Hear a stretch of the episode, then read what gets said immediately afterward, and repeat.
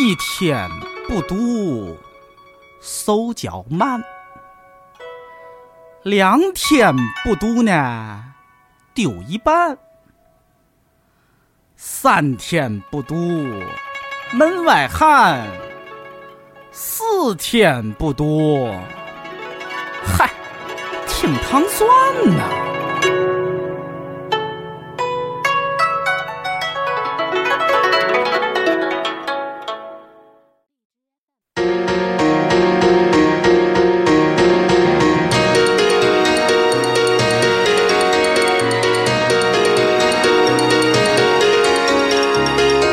欢迎收听《糖蒜夜话》，我是瑞叔。我是尹丹，我是杨默，嗯是谁 呀？谁呀？对，其实也是老朋友了哈。啊就，我觉得是，其实是改版第一期吧，杨默就来录了，就是聊那个编辑幕后的这这个个事儿对啊对对啊对，嗯，啊。然后这次把杨默老师叫过来，是因为他其实在某些领域比我们都有一些专长，嗯，就是在这个日本动漫的领域。就是特别幼稚，那把他请来肯定是聊这个有关的嘛，嗯其实这次我们是聊一本书叫《吉卜力的风》，嗯嗯，吉卜力这个大家肯定都知道，是日本最著名的动画工作室吧？我觉得嗯相当于日本的迪士尼吧， 呃呃，有点像，就在中国的知名度上是啊最知名的啊。嗯嗯瑞叔今天 感觉非常虚 弱，没有那个的身体身体有点不太舒服啊，所以今天肯定要二位老师多说一点儿。嗯嗯，行，反正这个书是这样，我那天看上海译文的微博还是微信推送，就正好看到这本书，因为、呃，然后我们这次这个书同样是得到了出版社的赞助，呃，是可以通过跟我们互动来赢得这本书的。那么具体怎么互动，大家一定要听到节目最后，然后会揭晓。呃，那那我们开始吧。 我不知道你们二位怎么样啊，就反正上海译文是那种从小就是看他们书长大的，嗯，对所以我认识第一位上海译文的编辑的时候，特想给他跪下，啊，那你跪了吗？ 对，就差就是呃表情上跪了。 对，然后我是觉得难得他们出了一本这样，呃，比比较通俗，嗯而且大家对吉卜力真的蛮熟悉的，就是我相信每一位听众都挺熟悉的吧，所以我觉得可以介对绍一下。我也我也不就是当时看那个先拿到书嘛，然后后来嗯嗯看了一半儿，忽然看了一眼出版社，我就啊我都觉得哎，怎么是上海译文？嗯， 我以为是你们老东家出的。而且这虽然是一本那个访谈类的书啊，嗯采访的是呃吉卜力的制片人，他他是 CEO 嘛还是什么，反正就是嗯总制片人吧，叫铃对木，敏制夫片人，他嗯后来好像是他们公司的头了。嗯嗯，然后它是一个访谈录，嗯但是你一开始觉得很枯燥嘛，访谈它不是一个故事性的，但是你一打开发现这人太逗了，嗯就是特说别有的挺逗的。对特嗯别有意思啊。那反正就我今天就负责来梳理一下这本书大概的情节吧，嗯然后杨默老师其实是可以做一些知识背景的补充等等的哈，这样的。就随便填点儿。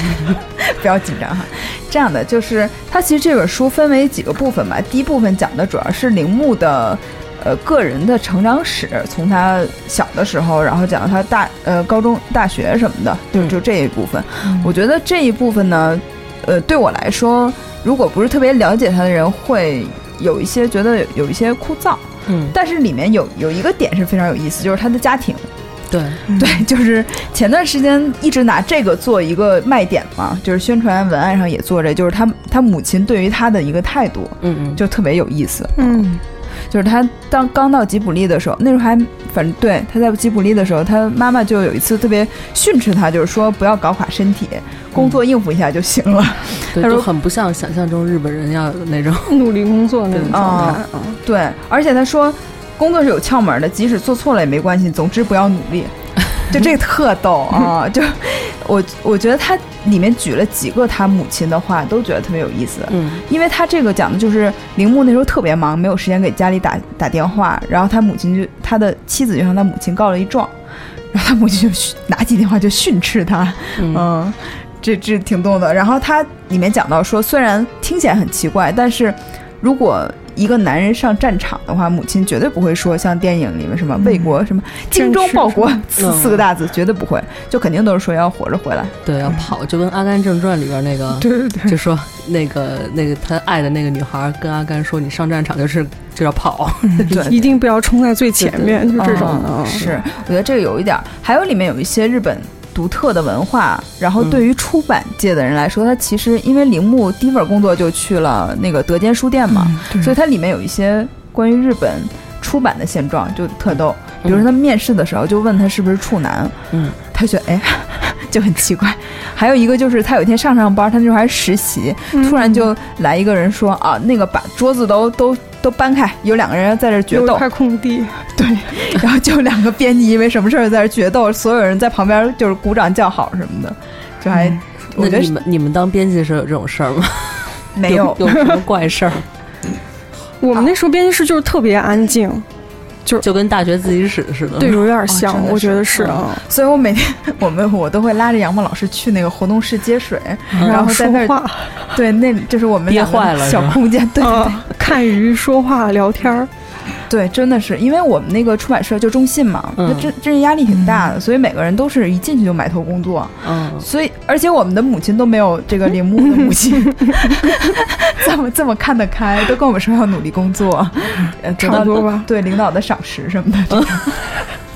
但是我妈跟我说过一次，有有一段时间我特别累，我妈说，突然间就跟我说，她说，要不你去写剧本吧，我听说那特别赚 钱，你不要在这儿上班了。 哦，对，其实我觉得你妈妈某些时候就挺像你对有点妈妈的像就是她妈特别异想天开。嗯，我我我忘了你妈那时候好像自己想干个什么事儿来着了。啊，她她之前。比如她，我们在大庆嘛，就是特别小一个城市，她特别想开赌场在那儿，她觉得特别赚 钱。是 不是特帅，是是是，这是真的。 所以我觉得真的不要低估妈妈们的这个，是吧？对对就对，就有还是些有些女人真的是很很不 同凡响，嗯，然后这这就是真的，因为我觉我一直觉得中国大妈啊，就是就大概是五五十来岁这么一个年纪段的女的是，是非常有力量的一 个一个阶层。就是他们想法你都不知道怎么来的。就有一阵子，那时候网络还不是很普及的时候，我妈就突然间跟我说，她说我想把拖鞋卖到美国去，我觉得肯定特别赚钱。我觉得想特对，嗯，对，而且我觉得他们执行力也特强，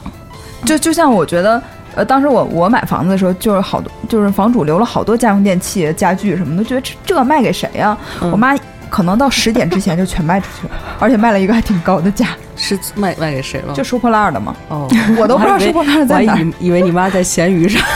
我以为开了一个是账户， 因为那个那些家具太太旧了，所以就对对对，就说这意思嘛。嗯，就反正第一部分讲的就是铃木个人的成长史，嗯但我觉得对于吉卜力的粉丝来说，他其实更关注的是吉卜力的整个的发展史嘛，嗯所以他其实从这个他个人进入到德间书店后面就逐步的进入到这嗯个吉卜力了嘛。他一开始最开始是怎么有这个吉卜力的思想想法呢？是他呃他在德德间书店后来让他干了一个动漫杂志，叫、嗯呃这怎么念呢？按 Animaga image 啊，呃啊，是那个吗？对按 image 啊。啊，不好意思， 对对对，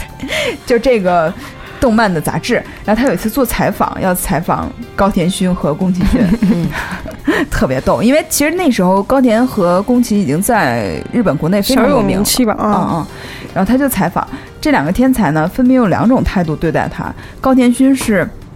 花了一个小时在电电话里面把这事儿给推了，嗯就是他虽然把这事儿推了，但是他用了一个小时，也采访的差不多了， 对，他就一直在推辞，嗯一直在推辞，然后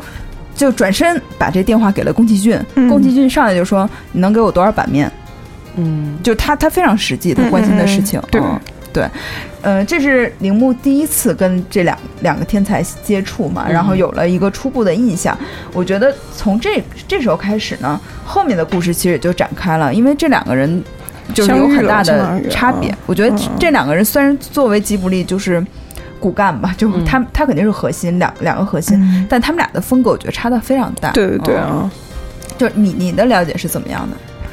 因为呃，我自己的感觉就是，你看所有宫崎骏的，特别是前期的动画片，你就觉得是一个女主角在演不同的电影，嗯嗯就是你就感觉她跟主角非常非常像，嗯然后而且她都是注重在故事上营造一个特别宏大、很梦幻的一个世界，嗯但是高天勋就是一个很现实、很贴近生活的一个人。嗯而且是我觉得高天勋最大的就是我特别喜欢他的原因，就是他一直在尝试，呃，使用新的方式去呈现动画。就他嗯每一部动画都不一样，就是他会用很多手法去想我要把动画发展到一个什么样的程度。嗯就我觉得这一点在宫崎骏动画里可能很少看到，他只在想我要讲一个什么样的故事，给你一种什么样的对东西啊。我觉得宫崎骏是一个完成度非常高的导演。嗯就如果一个工作室以他为轴心的话，非常省事儿。就他很知道自己要什么，嗯，然后而且你给他一个任务，比如说我要一个动画片儿，要一个一百分钟的，他就想尽办法把这个一百分钟完成，而且控制在一百分钟之内。然后高崎高崎骏呃不是高高田勋的方式就是说，一百分钟。我讲不完这故事啊，那我就变成呃那个一百二十分钟，然后赶不上上上映，那你就把那个上映时间延期嘛，就他根本不在乎这些事情，就就还挺奇怪的。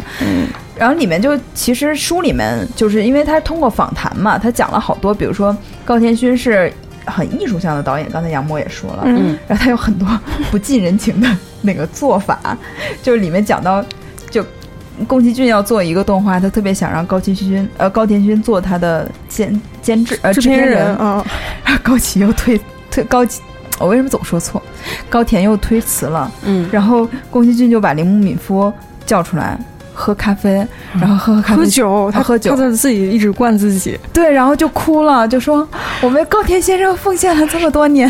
他一点都不帮我， 对对，他说我为他奉献了十五年青春，然后他这样对我， 对，特别逗。但是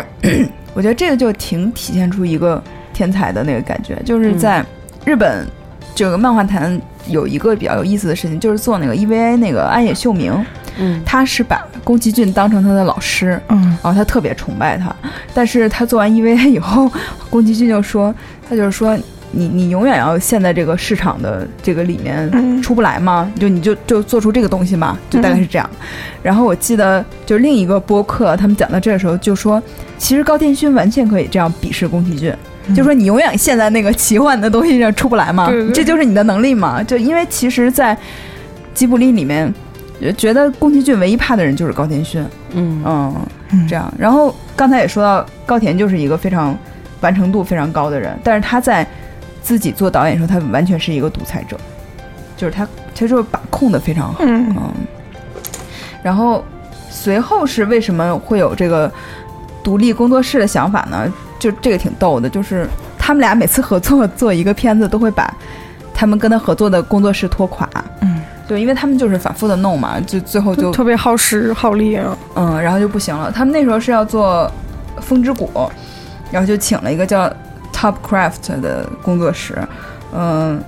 这个时候也是做完做完《风之谷》，就是这个工作室也被他们拖垮了，就解散，嗯就是集就体一个人辞都职没，有了，对，大家都辞职了， 就是因为觉得好像过着非人非人的生活，嗯就是不干了。对，而他们是不是一直都是手绘的？那书里面说，呃，就是反正这时候肯定对，一直手，嗯嗯，这个时期一直手绘啊，啊，这是不是很很累人的一个工作？我我不挺太累的，应该他比他电脑上，对他当时里面有说，就是一部电影百分之九十的成本都是人工成本，嗯你，就大概其实能估算出来他们的成本有多少啊。然而后且日本本来 就就正常，我估计都比一般国家要更累一点儿。对我觉得他们就他工作的时候那个状态就是、啊，他对自己要求又特别高，嗯嗯，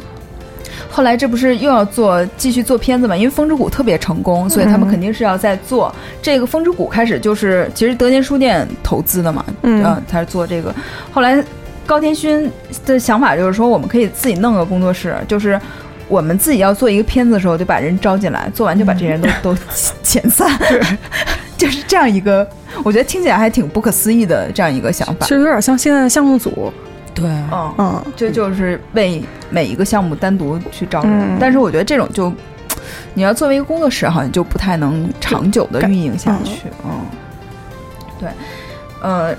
对，然后因为之后要筹办新的片儿嘛，然后就有这个吉卜力的想法了。那么三个人其实在这个期间是一个有互为助助力的关系。嗯就我觉得其中有一句话关于他们三个人的这个评价特别逗，就宫崎骏说。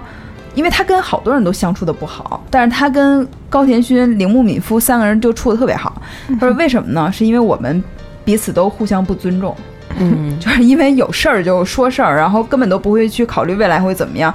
就是总是在构建现在和就近期的一个计划。嗯就比如说宫崎骏经常会说我，我这个要做一个五年计划什么什么什么的，就是莫名其妙就甩出一个五年计划什么的，就还挺逗的。啊，是不是这个我没看见？是在后面有写对，后面有写，哦就是比如说突然就说铃木，我已经就给你看，这是我关于这个吉卜力的五年计划，嗯 三年内年轻导演要拍两部片子，然后我自己哦开，对，就他他有这样的想法，就还是挺有对，还但挺逗的啊嗯，但这也建立在就是他们三个人都互相无所谓的，就是 你爱爱说什么你就说那种。对，我觉得真的是，我我觉得啊，其实日本还是一个人情世故非常重的对，社所以会，嗯这挺难的。特别难得，嗯，对，我觉得他们就是因为经历过那种共同战斗，从无到有那个过程，嗯嗯好像就是很联盟的那种。就我是就我记得是原来是日本还是韩国说空难的时候说，因为那个传达信息的时候敬语太多，导致就啊信息、浪费时间是对吧对，？ 然后就然后后来专门就是因为这件事情就改了这个规定，说以后就这这种危急情况就别敬语了， 直接就上， 该说什么就说什么。但是就是因为那个可能传达地地面上还是飞机上那两个人的可能等级不一样嘛，嗯嗯嗯嗯可能一个是长辈，一个是晚辈那种，然后就说了好多啊前缀什么，导致那个信息没有直接直接传达过去。啊那对这还挺耽误事儿的。对对太耽误事儿，这一一飞机的日本人敬语还特别长，对对对，一飞机的人命都耽误进去了。嗯，然后刚才说到 宫崎骏的评语嘛，然后铃木的评语就特别逗，他说话好像特直接。他关于这两个人怎么说呢？就因为他经常被这两个人折磨嘛，他就是制片人，制片人就是、就是导演觉得我是艺术家，然后你制片人就是你帮我搞定一 切。嗯，就其中有一个说，那个高田勋要做一个片儿，他要用到一个音乐，他这个音乐是多少年前他跟东映合作的一个片子里的音乐，嗯他要用。铃木说，可是版权在那边儿，在东映那边儿。高田勋说，那我也要用。铃木就惊了，他就说，可是我跟你说过，这版权在那边我们是用不了的呀。铃那高田就勋。高田就说：“这这种事儿难道不应该就是先用，然后制片人再去道歉吗？嗯，就他就是这种，所以所以去铃木剖腹是吧？对， 铃木敏夫就说嗯，他说参加这两个人的葬礼是我的梦想，感觉就像终于把这个人干掉了一样。 然后宫崎骏就说：“他说阿普，阿普就是那个高田勋的昵昵称。嗯称他说阿普能活活到九十岁，说不到最，说不定到最后我和铃木死的时候，悼词都是由高田先生来念。我觉得就是。呃，朋友之间能发展到互相谩骂，嗯这个是一个对很高的真朋境友界。嗯， 然后我们刚刚一直在说吉卜力这个名字哈，其实这个名字呢是宫崎骏起的，嗯，它这个意思呢，就是啊，这是来自维基百科哈。 就是这个名字意思是撒哈拉撒哈拉沙漠上吹着的热风，然后也是二二战的时候，呃，意大利飞机制造商呃卡普罗尼开发的一种侦侦察机。它这名字其实是就是一个意大利语，就可能大概是读呃吉卜瑞这样的，但是宫嗯崎骏就读错了，但是就成为它的这个标志性的，就独一无二的嘛，就对，因为日本人好像 R 和 L 的音的也不分对对，还一样的。是吧啊。嗯哦对对对，嗯，然后其实从这个就能看出来，宫崎骏他是特别喜欢战斗，嗯、战斗和武器啊，就就这些东西的。嗯嗯，他没事儿的时候就画飞机、战斗机啊什么的，嗯所以他这个名字可能也是这个原因。然后吉卜力的那个它的标志，它的 logo 就是一个就是龙猫，嗯，就是龙猫他们一个经典的形象。但是我们马上就要说到龙猫，龙猫，龙猫是吉卜力开端的一个重大的 失败，就是我觉得挺不嗯票可房思议惨的。败啊，对。但是《龙猫》是我看的第一个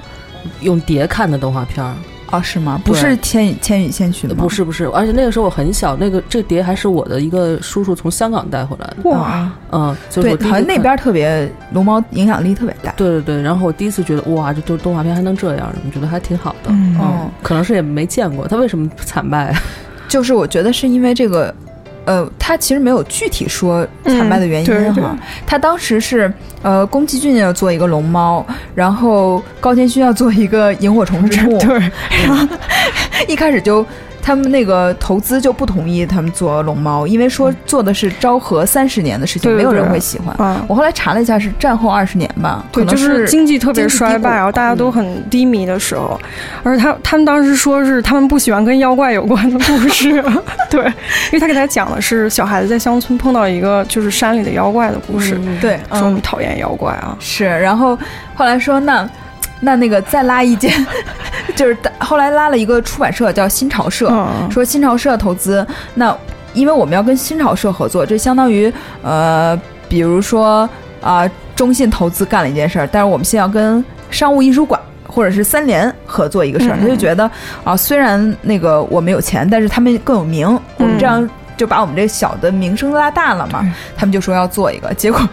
高田勋一确定是一个《萤火虫之墓》讲是二战吗？还是什么？呃，是二战末期的故事啊。啊、然后他们说完了，不但就是有有妖妖怪，怪 还有一个多了一个坟墓。对，还搭了一墓碑，他们说。对，就这两个片儿是同时上映的啊、嗯我觉得除其除去主题的原因，我觉得是不懂商业运作也是很重要的一个，因为嗯也都是刚开始探索嘛，嗯就对第一个嗯，所以这两个就是票房惨败，就是、嗯就是特差，而且那时候甚至有了一个，就是因为宫崎骏之前的片子是有几部就是一步不如一步，嗯，然他后最开始《风之谷》还可以，《天空嗯之城》票房差一点儿，嗯然后《龙猫》惨 败，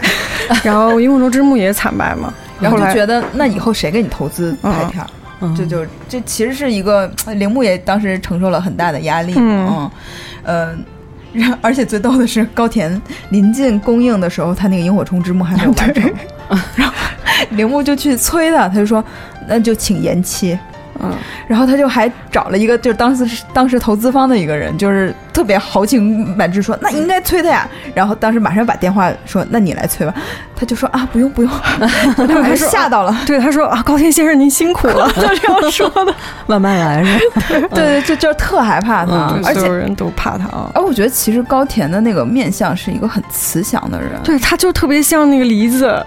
就是啊狸，对就是狸猫那种感觉啊。但对是所有人都怕，对他就是作风特别有意思，嗯，然嗯而且后他们里面其实就写，就是他们怕的是因为你说什么，他根本不不 care 你，就是他根本不听你在说什么。嗯，你说我急，那你随便你急去吧，对就就那就种这状种态啊。所以那这种得活儿特别好 才行。就是特别好，嗯，对，嗯就是特别好。一会儿我们其实可以针对他的几部片子，因为《萤火虫》这个吧，我其实想看来着，但是想想就觉得太难过了，就没嗯哦，敢。这是我当年对外宣称我最喜欢的吉卜力动画，嗯，嗯、但其实我最我内心里最喜欢的是《平成离合战》，但我觉得这个特别有逼格，所以我对外都声称我最喜欢这部。这个故事很悲伤嘛你。看你对后非面常那悲个伤的那一个故事啊糖糖果那个上面就是就是《对萤火那虫之个就墓》是啊，对，就是那个，嗯，那他的，嗯，但是你看，虽然这两部片子就是惨败嘛，但我觉得这个这个在日后来看，对日本的这个动漫史是一个对非常大的影响，嗯尤其龙猫这个形象，嗯，对对对，就是那天安晴还给我讲了一个事儿，就是意大利有个导演叫叫什么，哎， 安晴，申请外援了已经。那个意大利的导演叫什么？就是说豆豆龙那个，就是托尔托德吉尔托德 吉尔莫·德·托罗，啊德尔托罗，啊，他是那个呃环太平洋的导演。 对对对，还有《守望者他当时那个， 他请了一个日本小女孩在里面演嘛，嗯，他就把她的名字说出来，然后那个日本小女孩就不太会念，每次都念成豆豆龙，就是大概是龙猫的那个日语发音。嗯嗯后来这个导演就允许他管她叫豆豆龙，嗯，但你想龙猫是，呃几哪年的片子？就很早很早了，九九几一年，我觉得八几年吧，好像是。我嗯记不清了。对，因为具我体因为我的小学还是初中就看哦了，就真的好早。嗯然后你想那个小孩儿，那个小孩儿这个肯定是九零后、零零后的那种年龄，嗯他是嗯不可能经历，但是他也特别熟。我觉得这个就像米老鼠似的，嗯，嗯，就是嗯，就是标志性我的。估计龙猫那个形象是吉卜力历史上最赚钱的周边了，哦啊就是全世界都在贩卖那个。对对，我觉得这形象特别成功嗯，我我看完那个也特别想养一个嘛啊，特别好啊，但是后来看见真龙猫，发现差的并还不是是有一 点。嗯，但我觉得龙猫就真的能看出宫崎骏的嘖过人之处，就是他的嗯想象力太棒了，而且有一种就是深层次的幽默感，嗯就很很怪，就是搞一对些，。就对像对对，就像我我那天就去我朋友那儿，他开店的，然后就养领养了好几个那个流浪猫嘛。嗯，然后就我每次去，但我去的可能时间跨度有点大，反正每次去那个猫都长长大一点儿，你知道吧？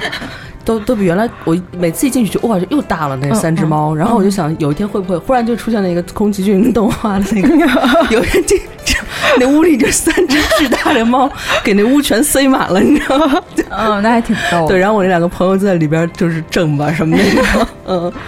嗯， 对，忽然会有这种想法，我觉得这也是他这个漫画就影响，就是给你的一种影响，对嗯，对。然后其实从后面，我觉得他的就是一步一步就越来越成功了。就它其实开头是挺艰难的，嗯但后面几部片子，比如说，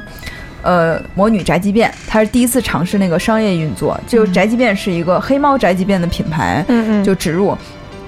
当时其实想说，我给它做一个那个投资的原因，就是因为你们之前太失败了，我投资一个商业品牌，这样我可以在它的那个呃什么宅急送那个店买这个电影票，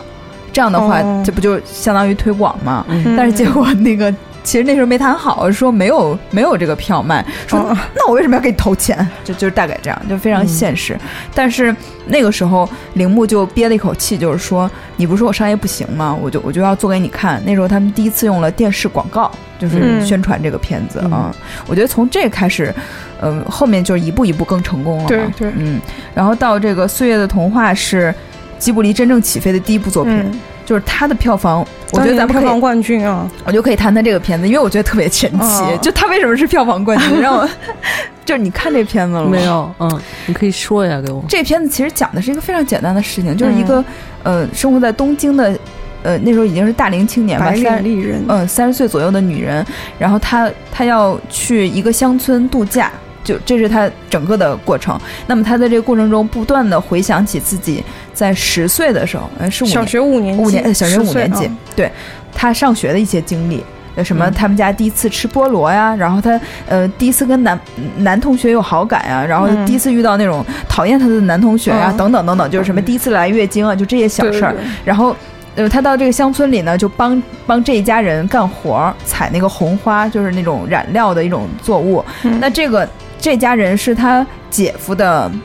呃堂弟什么的，就是亲戚嗯对吧，姐夫的亲戚啊，对姐夫的亲戚。然后在这个过程中呢，他跟那个姐夫的这个堂弟就有了一些呃若有若无的感情。嗯但是呢，他们家人就是那种特别农村的那种，说，呃，你留下来吧，你当我们媳妇儿吧。然后他一下就吓到了，就觉得，哎呦，那那我还是回去吧，就太尴尬了什么的那嗯种。他就回去，在回去的火车中，他又想明白，他又他又回来了，嗯就非常简单的一个过程。然后其实节奏非常缓慢，对，对，但是很耐 看，就是嗯，是它画面或者什么特别美吗？还是不是，我觉得还是情节很，就是让你觉得非常有趣，嗯嗯嗯，就是那是我第一次感觉动画片里的小孩儿是小孩儿，对，就是你看吉卜力很多动画片里，她那个女孩儿什么虽然是。呃，就是少年，就是少女或者小孩儿的形象，但都说着大人的话，做着大人的事儿。嗯但只有那个里面十岁的小孩儿，你觉得他们就是一群十岁的小孩儿，特别可爱。嗯，对。还有那个女孩儿好像二十七岁，我记得，要不就二十六。啊，对对，啊可能不到三十吧，就对就是一个，对，然后但是他们家里人就开始逼婚了，这就是种。其实跟现在那种大龄文 特别艺青年像差不多啊，嗯因为到那个年龄段，好多日本的人都是女孩都是嫁人，然后在家里了嘛，嗯就不会出去工作什么的。嗯然后我觉得这个片子，反正我在我看来，它是一个很艺术的、很艺术向的东西，而且嗯它里面所有的幕后，比如说画背景啊、画什么，都是后来日本动画界的大师那种级别的人。嗯而且它不是那种特别有噱头的，比如说搞个魔法呀、什么妖怪萌物啊，没有没有任何一个这种卖点，但是就现实主义题材是吧？对，对就是当年的，而且他人物其实画的也不是那么 以从不传唯统，美那种。对对对嗯，他特别真实，然后我觉得他一笑还挺奇怪的，对他那个 这块儿那两个叫苹果肌嘛，嗯就是特别怪，画的特别突出。就长得都挺土的，啊，嗯，但我觉得铃木是说当时正好迎合了所有城市职业女性的这种心态，嗯嗯所以呢，这种女性向的东西，他们就会就一传一十，十传百的这样口碑传播，嗯就海清是怎么红的？就是这就可能是我觉得有点儿，但 是但是他这就更更有深意啊吧，嗯因为因为我我觉得他那个片子不是九一年七月份上映嗯嘛，因为九一年那年正好是日本房地产经济危机的时候，嗯嗯就从那一年开始，日本整个哦经济不就进入萧条了吗？？对对对对然后那个就是因为我不确定它经济危机到底什么状态，就是到七月份的时候，但我觉得那个时候期肯定是呃有一些女性会非常非常成功，就她们在事业上，然后但是绝大多数女性可能都是处在一个很煎熬的一个状态，特别是那种职业女性。我觉得是很尴尬的一个嗯境地，就对是对哦不知道自己未来该怎么样。嗯嗯而且我觉得吉卜力很多动画都在讲一个事情，就是回归乡村，嗯，好像他们而且很怀旧他们的题材啊。嗯嗯对，都在讲这事儿，所以。嗯，我觉得特别推荐听众们去看一下这个片子。嗯这个片子是两个小时，两 对，个多小时。岁月的点点滴滴也叫岁月的童话。它是呃回忆童年的点点滴滴，就是岁月的童话，回忆啊童年的点点 滴滴。记记串了， 记成一句话，对，其实就是，呃，有一个播客是专门讲过这个，就用一期节目来分析这个嗯它好在哪里。这么平淡的东西，它的尤其它的结尾特别好。嗯它的结尾是他坐在那儿，然后回想起童年的事情，就觉得我何去何从呢？然后他所有童年的小伙伴都出现，然后把他推着走，他就回到了乡村，就回去了。嗯但是那个那个播客的那个主播就说：“你把这些小孩儿都去掉，因为这是虚拟的嘛。”嗯，对，你就会看到他一个人怎么经历这种从寂寞，然后嗯怎么想、想折磨自己的想法，然后最后去做一个决定的过程，就是嗯嗯真的是我觉得，尤其到了一定年龄吧，看这个片儿就比较有感触。对，嗯嗯，这是《岁月童话》，然后下一步就是《红猪》。《红猪》是跟《岁月的童话》同时做的，因为嗯当时《岁月的童话》，你知道高田就是一个做两个多小时的动画片的人，然后又做特戏，嗯所有吉卜力所有的人手都去做这个《岁月童话》了，然后没 有人没有人做红猪。嗯有一天，宫崎骏给铃木敏夫留了一个纸条，上面写着说：“要我一个人做红猪吗？” 对，就是这个。后来说哦，这时候才发现说确实没有人帮宫崎骏了啊，嗯就还所以铃木一直是他们两个中间的那种调调节的那种，我觉得是有点好儿的对对，嗯分配资源的感觉啊，你看他也不敢直接找高田说，还得给铃木打一日小 报前告。辈我觉得铃木比较好欺负 吧，就是他他本来是晚辈，就比他们都小，啊，啊对，然后他又是一 个制片人的身份。嗯，就是负责这事儿的，嗯，这本来就是他分内，但是就觉得还挺逗的。嗯就是后面还写到宫崎骏一会儿会说他还会给那个铃木留纸条，就这还挺萌的这个点。嗯然后接下来就是《百变狸猫》，就刚才说瑞叔就是花了很大时间去看的一个片子啊。带嗯带病看， 对，呃，狸猫后面是侧耳倾听。那么我们其实来说一下《百变狸猫》吧，嗯因为我们其实今天我觉得不要再多说宫崎骏的片子，因为大家应该都想必都非常熟悉，嗯，嗯，就可以多介绍一下宫嗯、高田勋的片子。啊嗯，你看完以后感觉怎么样？就是好挺好玩的，嗯就是特别可爱。然嗯后它里边有一些，因为我带病嘛， 也不是看的特别仔细，但是就有一些这种很很好玩的细节，比如他会说那个呃男性的梨子和女性的梨子，就是春天到了需要有一些 对对对，有一些生理需要啊，但是那个当年是为了一什么事儿说不能啊，啊他们对就 要限制人口啊啊，对，限制为离了口，对限制人计划生育问题，所对以他这前提是人类要砍伐那个森林，嗯，多模建丘城市陵嘛，嗯然后就梨子的生存受到了威胁，他们就想尽办法跟人类去呃抗抗争。对然后其中一个措施就是要限制这个人呃离口，对对对。然后就看见一个雄的雄性的梨子就特惨，跟那 儿就冷凉水浇头，啊 坐在一个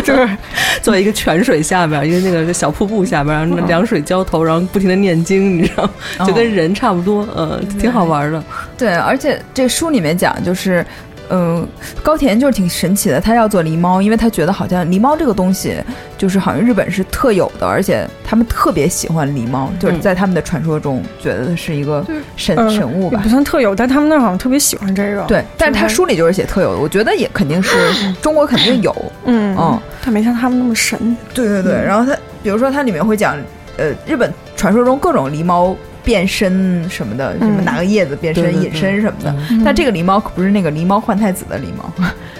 不是啊不是，哦那个狸猫就是猫，哦，花狸猫，哦但这个就是梨子。嗯，然后哦对，你知道淘宝曾经有卖过这叶子的，就是真的呀， 对我，我我也惊了，就反正好多年前，我朋友说说我，你给我看了一个东西，说你看这个，这叶子就是狸猫，就是 变人的时候那片儿叶 子，能 那能变 吗？不能啊。 就当时就是有一阵儿淘宝特别邪乎，就现在好多可能都被它可能监管更严了，好嗯多商品都就好多奇怪的东西都下架了，但那那有一阵儿是什么都有，就对特别我我奇之怪我记得之前还卖过那个葫芦娃，对，然后然后外他。卖是六娃，对对隐身对娃，寄给你的是隐身娃，就是没有。太傻 了。然后关于这个北面狸猫的一些背后，就比如说，嗯，他们觉得其实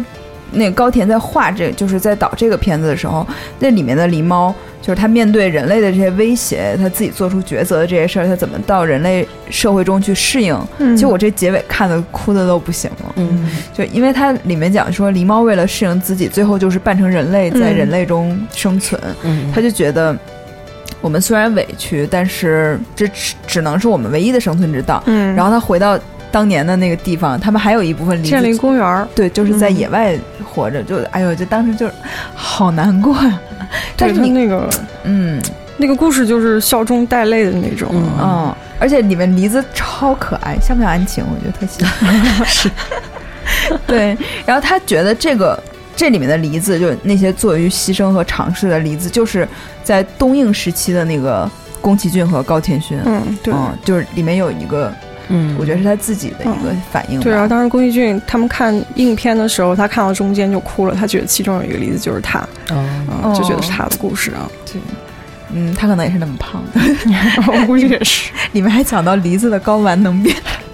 对就对变一个毯子，傻了， 对对对，它里面有关于梨子的各种各样变化，我觉得嗯特别有想象力，真嗯的超好。嗯，还有一个就是说，他当时这个在日本公映的时候，正好碰上《狮子王》，《狮子王》也在啊日对本对公映，对，嗯然后这个时候就有一个后。梨子和狮子的战斗，对，这时候就说到我们刚才说那个宅急便魔女宅急便的时候，它其实是打广告的方式嘛。嗯但这一次我觉得是更接近于现代电影运作的一个方式，嗯就是它会考虑这个排片儿，嗯就是是终于了解到排片儿对于票房的影响。嗯嗯、所以他是呃利用各种各样小城市的那个排片儿去压过《狮子王》什么的，嗯然后最后就是得了一个非常璀璨的票房成绩嗯吧。，对他当时有一个呃，他是在呃，比如一个地区一个小城，然后新建了一家电影院，然后还有一家老的，他就把那个把冰狸猫排在新的电影院，嗯然后那个老电影院就是有一股尿骚味儿，然后所以 大家不愿意去看那个电影院的《狮子王》，然后都去看那个，就是他可能都是类似这样的战略，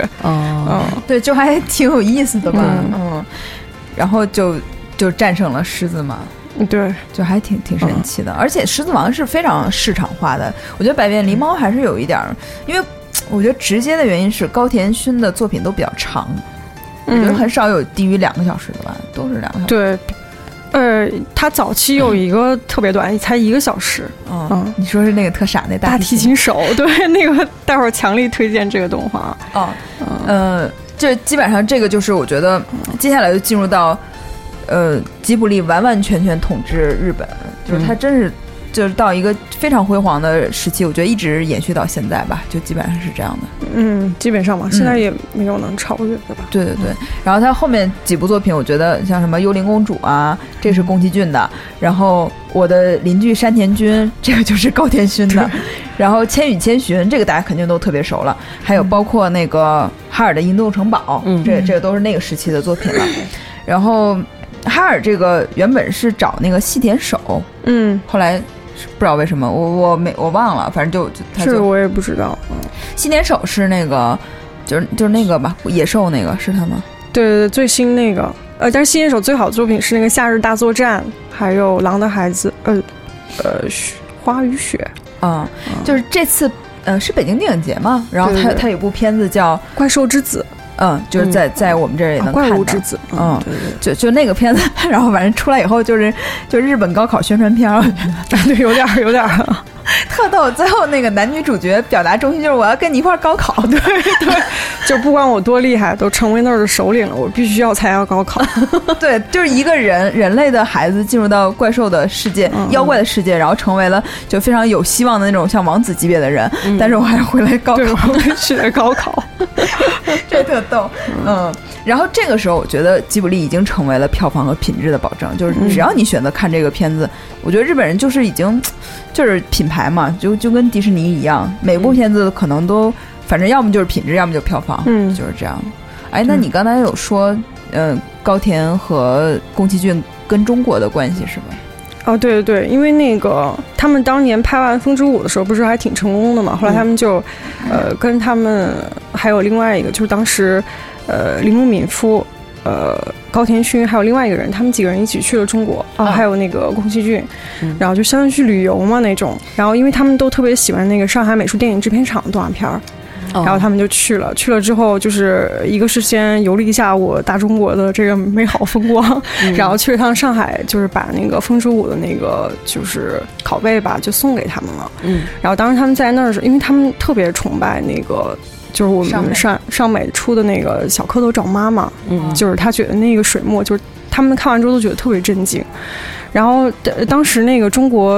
呃，就是上美的一个领导层吧，基建他们，然后就是一直在问他你们那儿是怎么运作的，因为他们那儿商业很成功嘛。嗯但当时中国的动画电影就是商业上其实没有什么太大的对那个什么的。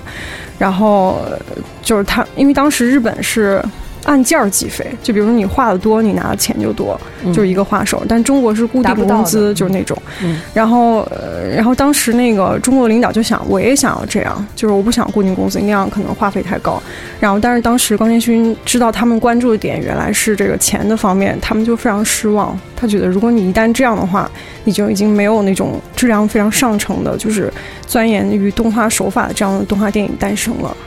但我觉得高田真的是对这 个都不太了解哈。对对对，他他就觉得你不要市场化，市场化之后动画电影就完了。对，但但举国体制也不是一个好的，对，因好的为其实中国当时能有那么多艺术电影，呃，艺术动画的诞生，是因为就是不计成本。对就对，真的就是体制，不我接就受要把那个什么。嗯然后对后来就是九十年代初的时候，要不对八十年代末，然后嗯当时那个，呃，好像是北影就想要请高天勋来给他们讲座，嗯嗯，然后高天勋就拒绝了，他说你们有上海美术电影制片厂这么优秀的动画团队，他们有实际就是实际的战绩，嗯然后还有经验，不要找我们这种日本向前看的导演。后我的天哪，对好感动啊！对对对，就是这不是他原话，但他就是这个意思。我当时看完之后，整个鸡皮疙瘩都起来那种，哦他就给拒绝了啊。对，但是我觉得啊，就是你看吉卜力、高田勋这么坚持艺术，比如他从那个狸猫到山田君，完全是不同的画风，嗯他他就不断的尝试，但是因为有宫崎骏的保证。就宫崎骏永远会保证你的这个商业的成功，嗯所以这样的平衡是能导致说，就保证他去研究这个艺术。就是对你看上上美场，一旦说啊我要搞那个市场或者什么，我觉得他就不能兼顾了，他没有办法对，因为它没有，因为现在中国的市场动画的运作还是稍微差一点。对但其实高田自己的电影也市场挺好的，他那个岁 月因为有铃木敏夫 啊，对，我觉得看这本书真的感觉就是啊要没有铃木铃木敏特夫别就重完要啊蛋了，对，对，嗯呃就后面其实你看刚才我说辉煌的时期，然后到其实就进入到基本上进入到二十一世纪了，对，然后其实到零九年之前嘛，所有的吉卜力的动画还都是手绘的，嗯到零九年的时候呢，就是那个悬崖上的金鱼姬，就是那个嗯波妞，嗯 那个时波候妞，对，要要做一个蓝光碟，那个宫崎骏都不知道 DVD 是什么东西，嗯，就零九年，然后他嗯还坚持看那个录像带呢， 然后特逗。然后这个时候，其实铃木就说：“那我们做一个蓝光碟。”但蓝光有什么问题呢？就是吉卜力不都是手绘嘛，嗯手绘的线条啊，然后整个都非常柔和，嗯但蓝光就是特别清晰，嗯嗯嗯所以它其实是有矛盾的。嗯那么铃木就去找这个做蓝光蓝光的人说：“你能不能兼顾一下？就是我要保质保证我的这个柔软的质感，但是我还要清晰。所以它这个蓝光其实做的还挺神奇的，就是不是那种，呃，纯就是我们现在看那种特震撼大片儿的那种蓝光的质感啊、嗯因为波妞是一个，就你去看，我觉得宫崎骏到零九年的时候还是。甚至回归到他之前的那对种对了、对，有点到龙猫那个阶段了，我觉得他对回去了啊。对对对，我觉得不像那个《千与千寻》，《千与千寻》画的特对别对细。对，嗯，嗯 对而且说《千与千寻》，它前面有一个 C G 的呃 C G 的那 个效果，做那个叫什么呃神龛还是什么东西，反正做了一个地堡吧，好像是。是一开始进那个楼里面那嗯个嗯时对对候对的啊，然后美国记者就说啊，你这个这个片儿用了多少 C G 的那个技术？宫崎骏说， 其实他那个是用了 C G 技术了，就是我们现在说的就是那种特效吧。啊对对，结果宫崎骏说我们一点儿都没用。那个记者就想，明明就是用了呀，明啊一明点儿就没用。 了，就怎么可能？后来就一直问他关于三 D 的问题，嗯宫崎骏就特烦，他就想，后来他自己发明了一个词叫立体，他说我这不是三 D，我这是立体， 就特傻。嗯、但是就怎么说呢？还是说坚持手绘吧，嗯就甚至吉卜力引入到。就是引引用电脑这个事情，事情铃木都做了巨大的努力，嗯，嗯就是因为哦他们对之前都是手绘嘛，嗯就不用电脑。然后宫崎出骏也奇招，对，郭靖也特别排斥电脑。嗯他说：“那我想一个办法，就是说我搞一个苹果电脑，然后呢，我首先告诉他这是文字处理机，它不是电脑， 它是文字处理机。其 次告诉他这上面能下象棋。嗯，然后郭靖就哎好，他他就下象棋， 下象棋以后过两天他发现上当了，然后他就给铃木 留了纸条，上面写着说，那个我不会上当的，我再也不下象棋了。就是特别可爱的一个老对头。，这样，其实我们这一块儿呢，就把我觉得是把那个宫崎骏和高田勋主导的吉卜力基本上讲完了。嗯后面其实他们会尝试，因为呃，铃木很多次说，我建立吉卜力就是给宫崎骏一个能做动画的这样一个工作室。嗯，他甚至都没有提高田勋，因为高田勋的那个完成度，我觉得不太能保证。啊，嗯主要太累人了，他真的是受不了了，我觉得有点儿。对，所以，但是呢，你一个工作室如果真的进入到，尤尤其他后来就独立了嘛，他好像是零五年独立的吧？那么晚吗？对他很很晚才从哦德间书店完全出哦来那。我那我不太清楚了。嗯，然后他出来以后，你就要作为一个公司在运作嘛，那你嗯你就靠这两个人是没有办法完成的呀，对所以他就开始逐渐有计划的培养新导演。就后面其实有有几部片子，比如说是哪年？前两年就有一个借东西的小人儿阿丽埃，ID 蒂，嗯，这个就其实还挺有名的嘛，他就启用了新的导演嘛，米林昌宏是吧？对对对嗯，叫什么？反正他有个昵称，一直说呃马什么马吕，他昵称叫马吕。哦哦，哦嗯，对。 其实第呃我们刚才忘了说，就是第一部用新人导演的那个片子是侧耳倾听嘛，嗯就是叫近藤喜文。嗯，当时就把他想当成一个大导演来培养，结果他后来嗯很快就死了。就是英年 早逝。就说，如果要是他不去世的话，可能吉卜力的就是这个步伐可能会提前很多年。嗯，嗯因为我觉得能在高田勋和宫崎骏两个人的夹缝中生存下来的对对嗯青年导演非常少。 而且他是当时那里面就是呃画角色动画画的最就是最形象的一个，就是他那个画的人特别生动，你为什么在一直扭？因为他就是能画出那个人那种感受动态啊是吧，对对对，就嗯动还态特别好我觉得挺可惜的吧。啊。然后后面其实他们有尝试，比如说这个就是刚才说那个马吕，然后有嗯尝试宫崎骏儿子。 这个好像是杨默和他夫君都非常讨厌的一个，就是就是也不也不是讨厌嘛，就有点失望吧，就是嗯但是铃木我觉得就是帮宫崎骏父子真做了好多事儿。嗯，他他的当时就说那个，呃，他儿子做的第一部片子是哪个？ 《地海战记》啊，《地海是战啊记》然后就非常失败。但是他后来还是说，那我要再拍一个，对哎就这个虞美人盛开的山坡嗯吧。嗯，对，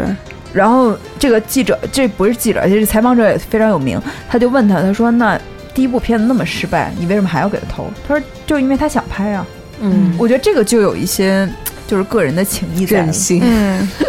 对，我觉得这个他们几个人还是有一点，呃虽嗯然不是家族企业，但是有点家族企业那个感觉。嗯 而且我觉得他也有必要一定要培养出一个接班人。就是要不然他对对对公司怎么办？就是他嗯其实也必须要有一些成本和代价去做这个事情啊。对，然后铃木选新人的这个眼光都特别奇怪，比如刚才说那个借东西小人儿 选的那个马吕，嗯，因为之前吉卜力没有拍过爱情片儿。就是嗯拍的都是那个小孩儿啊、奇幻啊，然后嗯《哈尔移动城堡》不算吗？就是怎么 说呢？啊，他说那个宫崎骏拍的爱情片儿就是两个人一见面就一见钟情，然后马上就可以拉手一块儿飞奔， 所以就完全没有爱情的这个过、哦这过程。比如说我见到你，哎，我好像对你有好感，然后、嗯那你喜不喜欢我呢？我在猜测，然后来回的这个过程。哦是没有的暧昧啊、哦对。然后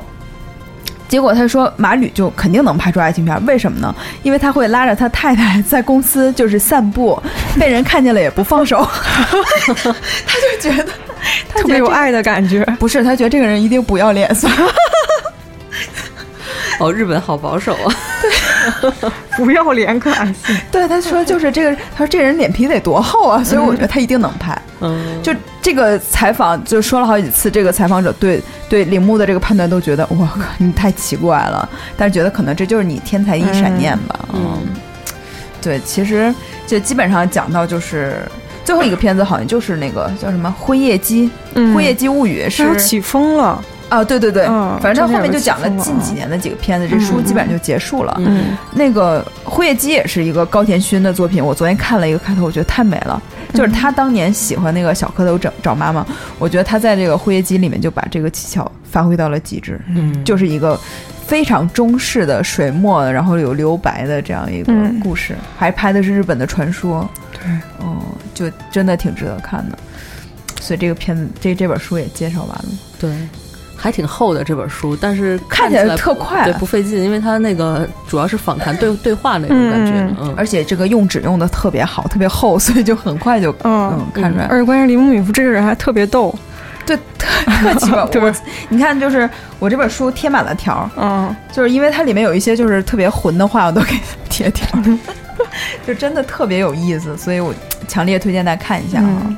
哦，对，还有这个这个书活动忘说了，嗯，我们你上说次那个。说是跟出版社有一个合作嘛，大家就是嗯留言，我我这这几天都在看啊，就有一个留言也挺奇怪的，说什么为什么看童话？因为到了低梦的年年龄，学的是瑞说的专业，然后算账像尹丹一样不靠谱， 我怎么不靠谱？尹丹 尹丹老师当年也是学霸， 对，我觉得这一失足，就是上次把那个刘刘刘慈欣的年龄算错了，所有人的留留言五十三、五十三、五十三，我知道我错了， 这这当然开玩笑啊。那这次我们这本书呢，也是跟上海译文出版社有一个合作。那个云清一会儿把我这段话剪前面去啊， 我怕他们不参加这个活动。这是我们 就是合作过最贵的书，这本书这个卖点不错，这本书五十八块钱的，嗯，但是也是留言吧，我觉得，呃，可以，我觉得可以聊一些你听完这期节目的感想啊，还是放后面吧，不要剪前面去了， 前面我一会儿再录一下。然后那个，呃，一个是感想，还有一个就是说你跟吉卜力的一些故事吧，嗯，包括你看片儿，肯定大家都有很多想法什么的，有几本儿这次，呃，应该有十五到十本吧，我争取一下，看有能不能有十本，看你们写的好不好啊。上次的那个 我还没挑，想起我中学老师的口气， 看你们写的好不好，对，真的，而且我觉得这本书拿在手里的那个质感特别好，嗯就是无论是从那个封面装帧啊，然后里面的嗯纸张啊，对对对就做的很很用心，对很精致一本书，对，很棒。所以今天我也我们也非常高兴跟大家分享了这个作品。嗯杨木老师还有什么需要补充的吗？我嗯们老师就是推荐大家看一部那个《大提琴手》这个动画片儿，终于说出来了，对他就是特别傻是嗯吗？很老了，但是就是，但是但是，比如说，如果你对画质要求特别高，你别看了，因为那个特别糙，就是特别糙啊。嗯但是他讲了一个特别呃简单，但是很魔幻的一个故事，就是一个大提哦琴手，他就是在那个乡村乐团里面演奏，但是嗯就演的特别差。 也不能说太多，是不是？ 要不说完没人看。啊，简单说一下就 行。对对对对对，然后就是他演的特别差，然后嗯那个指挥就老说他，他就是每天努力练习，然后在练习的过程当中，就会有各种小动物过来找嗯他，然后就是白雪公主，哎， 有点有点像灰姑娘，我觉得那种。然后每一个小动物来跟他就是会合奏，或者是找他做一些事情的时候，他就在那个跟小动物的交流当中，就用音乐的交流当中，然后就慢慢的把它练好了，就是这么一个故事，但是特别特别的可爱啊。杨默推荐的就是动漫一定要去看，就是他、嗯他每次给我推荐几个，我都看的就是觉得哎呀，幸亏有他这样的哦，看表白了。